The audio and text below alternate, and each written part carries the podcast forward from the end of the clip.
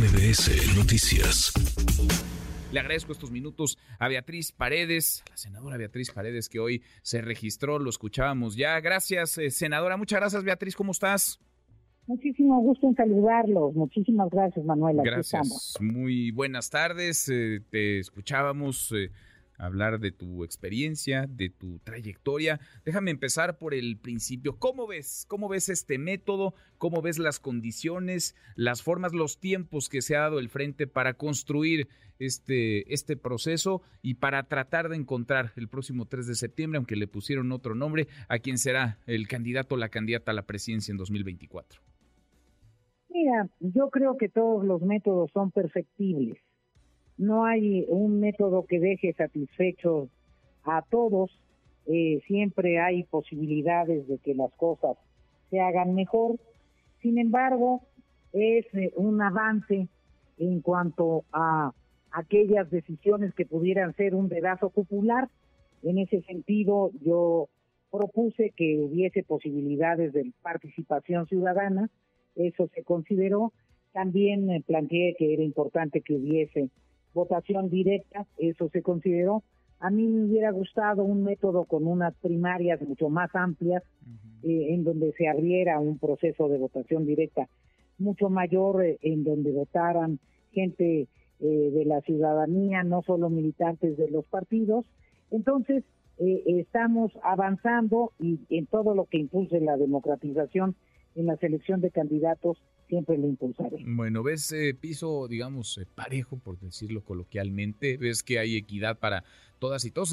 Es, muy rápido este proceso, son menos de dos meses ya a partir de, a partir de esta fecha, Beatriz.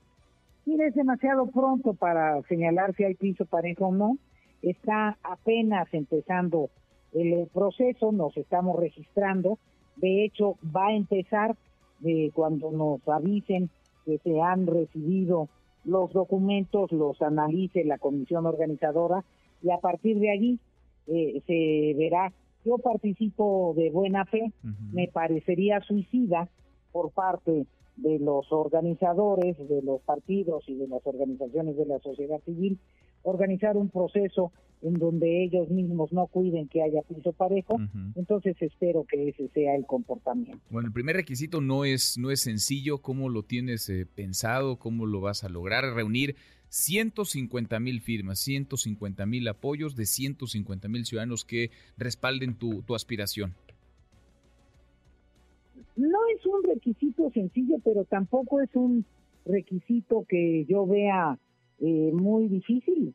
Finalmente, si tú pretendes ser el presidente de la República eh, de un país que tiene 130 millones de habitantes, pues es que has aquilatado, que, que tienes alguna representatividad, que has hecho algunas cosas en tu vida que te llevan a tener cuando menos 150 mil simpatizantes que te respalden.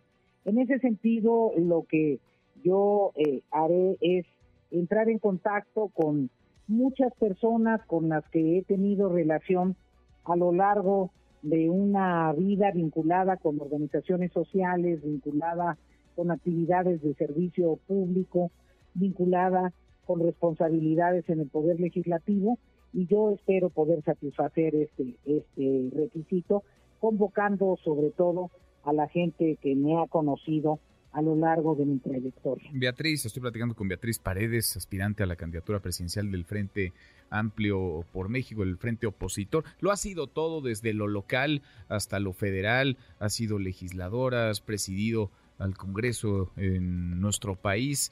Em, te falta poco, digamos, por, por cubrir eh, si viéramos tu historia de vida, tu trayectoria. Pero este es el momento, este es tu momento, porque hemos eh, ahora registrado pues una efervescencia o por lo menos un entusiasmo de una franja de la sociedad particularmente por Xochitl Galvez. Decías hoy, eh, tienen historias distintas, eh, te gusta que se vista igual que, que, tú, le reconoces, como te reconocemos a ti, eh, el origen indígena de, de, ambas. Este es tu momento, Beatriz. ¿Por qué, ¿Por qué lanzarte? ¿Por qué tomar esta decisión? te agradezco mucho esa pregunta.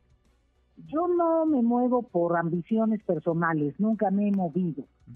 Probablemente en otros momentos eh, me hubiese sido mucho más fácil eh, aspirar a la presidencia porque la competencia era mucho más simple, mucho más sencilla.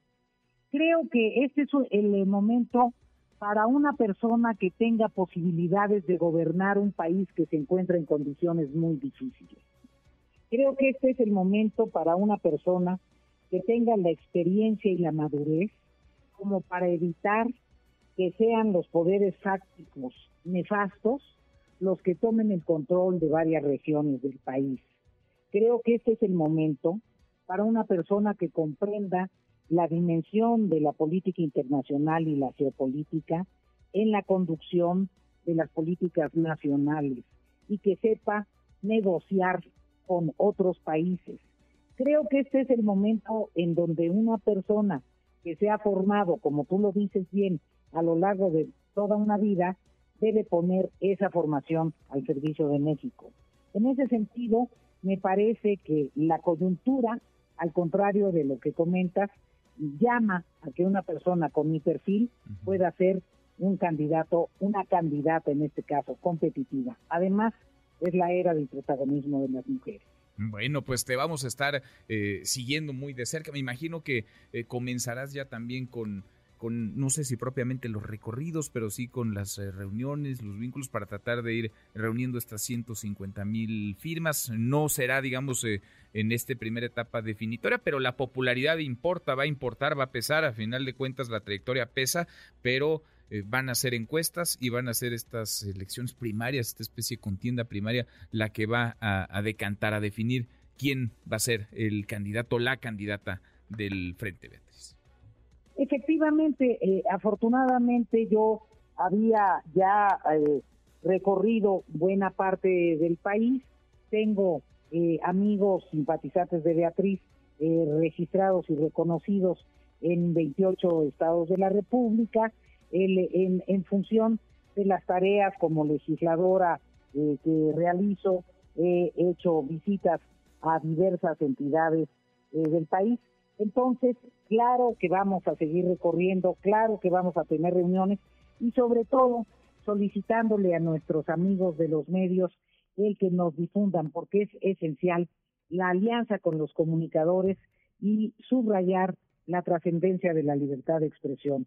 Ustedes han dado una batalla importantísima para que se respete eh, la labor del periodismo objetivo y por eso quiero expresarles mi felicitación mi solidaridad. Gracias, Beatriz. En el camino vamos platicando. Gracias como siempre. Muchísimas gracias. Gracias, muy buenas tardes. Redes sociales para que siga en contacto: Twitter, Facebook y TikTok. M. López San Martín.